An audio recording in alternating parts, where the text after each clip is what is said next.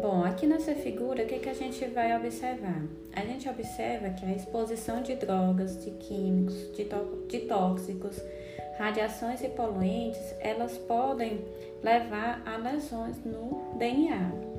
E isso vai gerar grande risco para tanto para as células somáticas como para as células germinativas.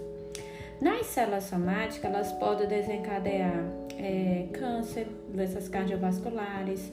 Nas células, soma, nas células germinativas, aqui do lado da direita, elas podem ocasionar esterilidade, tanto no homem como na mulher, doenças genéticas, mutação de único gene, como fibrose cística, hemofilia, e também doenças é, multifatoriais, como diabetes e também doenças cardiovasculares.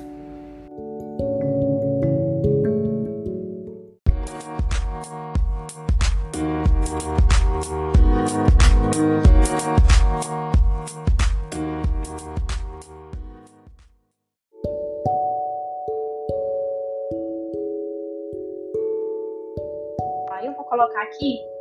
Bom, estamos gravando esse podcast para mostrar como é que ele é utilizado aqui dentro no